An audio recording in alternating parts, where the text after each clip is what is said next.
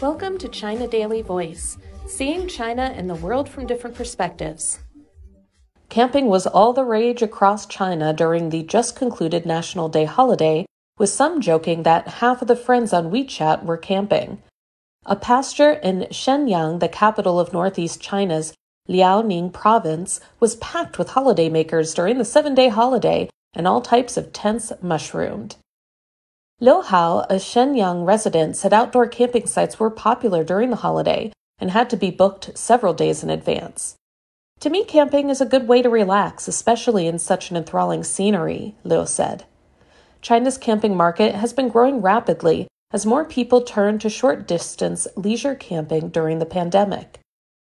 According to research firm iiMedia Research, the core market size of China's camping economy reached 74.75 billion yuan, $10.5 billion, in 2021, up 62.5% year on year. It further predicts that the market will grow to 248.3 billion yuan by 2025. More market sensitive players are plowing into the industry. In 2021, more than 20,000 new camping related enterprises were established in China, and over 5,000 have been set up this year, according to the corporate information provider Tianyancha.